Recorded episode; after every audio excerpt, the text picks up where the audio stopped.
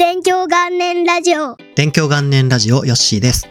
今回は ZETA DIVISION の VALORANT 部門2024年新体制についてインタビューをさせていただいた時のお話をしたいと思います。このインタビューですね、やらせていただく経緯なんですけども、ゼネラルマネージャーの深谷さんに声掛けいただきました。それでこの時のことすっかり忘れてたんですけど、この話をしようとして思い出したんですが、この深谷さんのメールに最初気づいていませんでした。理由としては、Gmail によって迷惑メールに振り分けられてしまっていまして、5日くらい放置状態になってしまっていました。で、メールでご連絡した件いかがでしょうか的に確認の連絡いただいて、えー、と思ってですね、全然メール見た記憶ないぞと思って調べたら迷惑メールのとこに深谷さんのメールが入ってました。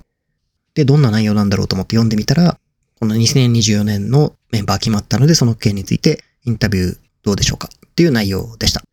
で、と思って、すいません、迷惑メールになっちゃってました。迷惑じゃないんだけど、と思いながらですね、ぜひやらせてくださいということで返事をして、なんとか実現したという感じです。だから、可能性として、この Gmail の間違った振り分けのせいで、あ、ヨッシーさんやる気ないかと思って、多分ですね、他の人にじゃあお願いしようみたいな感じで実現しなかった世界線もあったかもしれません。で、この時点でやり取りを始めてメンバーも聞きまして、プレイヤーはラズさん、デップさん、シュガーゼロさんが残って、新メンバーとしてアカデミー出身で、これまではフェンネルに所属していたヒロロン選手と、あとはもうゼータアカデミーからメインチームに昇格したユラン選手っていうですね、5名が2024年の新メンバーというか新体制の選手ということになりました。この時点でクローさんが選手ではなくてコーチになるっていうことと、選手としてプレイしてたテンさん、コーチの XQQ さんも、まあ、転校になるっていうことでして、新コーチにはブラジルのフューリア e スポーツのカルラオさんが入るということも、まあ、情報と共有として事前に教えていただきました。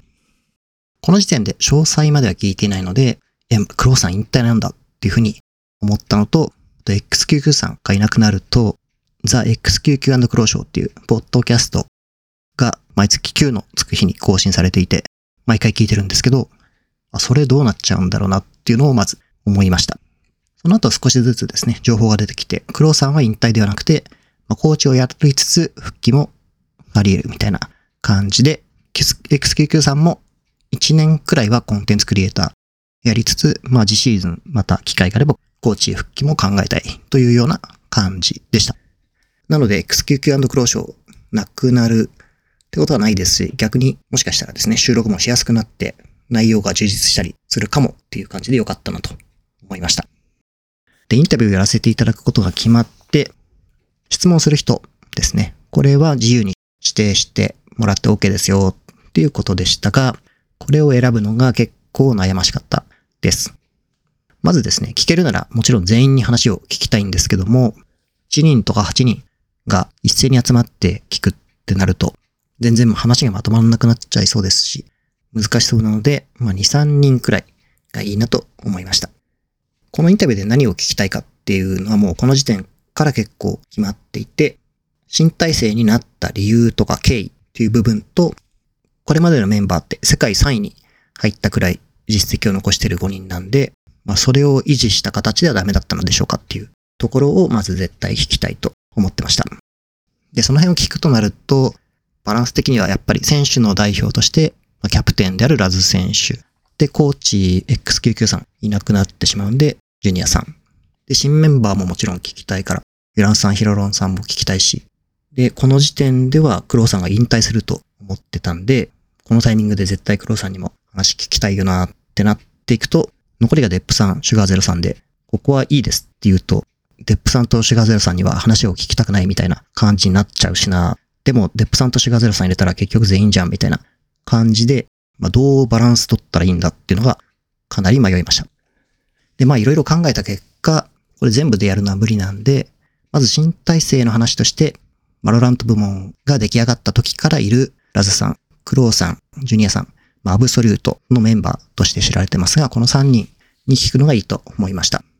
まあ、流れ的にも、そのVALORANT 部門が出来上がった2020年かな？にもインタビューさせていただいたんで、まあ、そういう Absolute のメンバーに聞くっていうのは自分のサイトの流れ的にもいいなと思いました。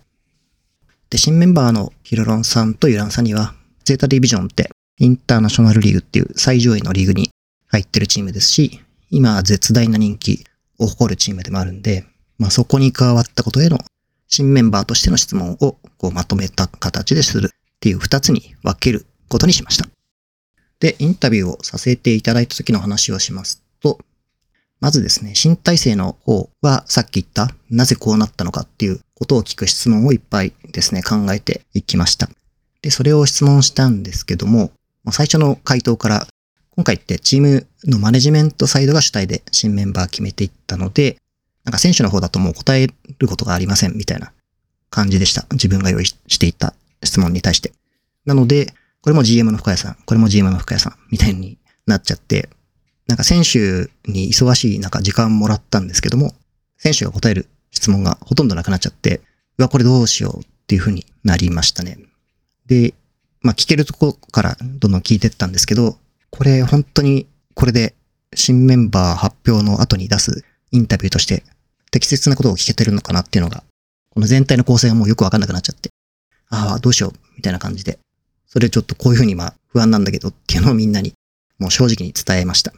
そしたらですね、ラズさん、クロスさん、ジュニアさん、めちゃくちゃ優しくて、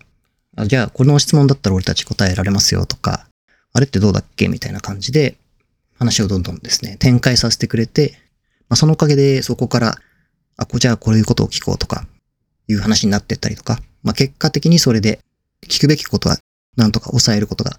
できたんじゃないかと思うような内容になりました。まあ、3人ともゼータディビジョンになってからですね、もう人気爆発で、インタビューもかなりの数受けてるので、なんかみんなもうめちゃくちゃインタビューの対応とか、会話の仕方とかがレベルアップしていて、ものすごい頼もしさがありました。まあそういったこともあって、今回、選手同士が会話してるようなところもあって、そういうところはですね、原稿の中に意図的に残すようにしました。で、チーム側のチェックの時も、できればそれ残したいんで、ぜひご検討くださいみたいな感じでお願いしたところ、まあ、最終的に全部それ OK になって、まあ、読んでいただくとですね、選手同士でこんなやりとりしてたんだとか、多分普通に真面目な受け答えしてただけだとわからないような部分とか雰囲気みたいなものが結構伝わったんじゃないかなと思います。そして新メンバーの二人の方は、まあ、どういう選手かっていうのを掘り下げていく内容で、ベーシックな質問をいっぱい考えてぶつけてみました。で、二人とも18歳っていうことだったんですけど、対応とかも回答がめちゃくちゃしっかりしていて、本当にですね、感心しました。自分が18歳の時って、あんなにちゃんとした受け答えって絶対できなかったなと思うし、あとは、なんかこう若さが間違った方向に行ったような、生きり回答みたいなのも全然ないし、プロ選手としてしっかりとした回答してくれましたね。で、質問の中からこう、二人とも結構性格が違うんですけど、まあ、でもそれぞれ言ってることは同じというか、もうそれぞれ自分の腕にはものすごく自信があるし、これから世界の舞台で戦うことにも自分自身期待持ってるし、そこで結果を出して活躍したいっていう気持ちがこう伝わってくる回答で、自分は直接その話を聞いたからめちゃくちゃ二人のこと応援したいなと思うようになりましたし、多分ですね、インタビュー読んでくれた方の中にもそういう気持ちになった人ですね、きっといると思うし、まあそうなってくれたら嬉しいなと思いますね、作った側としては。という感じでですね、どっちのインタビューも選手の皆さんとか GM の深谷さんがすごく良い回答をたくさんしていただいたんで、めちゃくちゃ面白いですね、内容になってると思います。確認の段階でもう何十回も読んだんですけど、毎回それでも面白いくらいのインタビュー記事になってると思います。で、この記事はですね、新体制が発表された後に公開しました。まあ最初はチームの方から出た情報で知ってほしいから、ちょっと時間空けて出しますっていう話をして、記事公開したんですけども、その後にですね、ゼータディビジョンの公式 SNS で紹介してもらったら、もうアクセスがすごいことになって、なんかサーバーがもう繋がらないレベルになりました。で、結構アクセスがあっても耐えられるようなサーバー使ってるはずで、全然そういうことを気にしてなかったんですけど、それを超えるようなもうアクセスがあって、急遽プランを上げて、まあ、しばらくしたらなんとかこう閲覧できるようになりました。なので改めて ZETA DIVISION の人気とか注目度の高さっていうのをそれを通じて実感しましたね。あとは新メンバー発表の当日に、チーム側から紹介のムービーがリリースされて、これがすごい最高に良い内容でした。ちゃんとストーリーがあって、まあ、 VALORANT 部に新入部員がやってくるっていう構成になってて、笑いの要素も含まれてたりしてですね、最後まですごく楽しく見ることができました。で、最後の部分に自分のサイトもですね、演出でこう登場させてもらっていて、これは全然聞いてなかったんで、見てめちゃくちゃ驚きました。それに、まあ、こんなタイミングでそういう風に使ってもらえたんで、これも光栄だなと思いましたね。で、動画のコメントとか SNS の反応とかですね、いろいろ見てる中で、まあ、そこの部分に自分のサイトが出てきたことについて、まあ、なんかこう前向きというか、あの、そこに乗るべき価値のあるサイトみたいな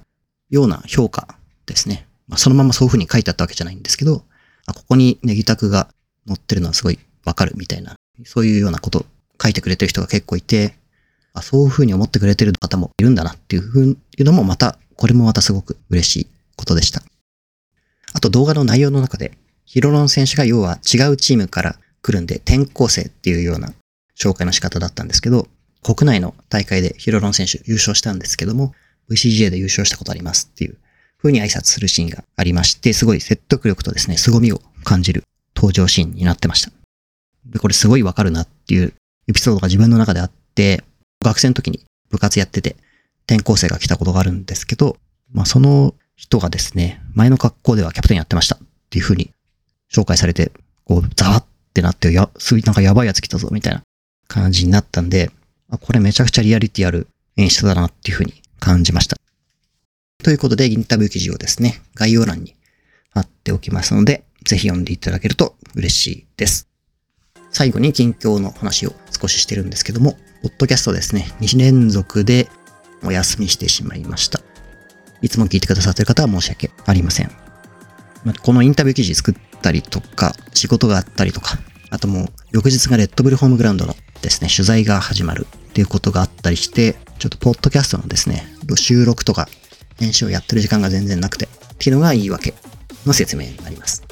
で、 Red Bull Home Ground は VALORANT の国際大会で、会場がですね、両国国技館で実施されて、これもかなり良かったですね、本当に。まあ、国技館自体初めてなんですが、この辺りの話を次回のポッドキャストでしようかなと思ってます。ということで、このポッドキャストは毎週金曜日の更新を目指して続けております。また次回もよろしくお願いいたします。ここまで聞いていただきましてありがとうございました。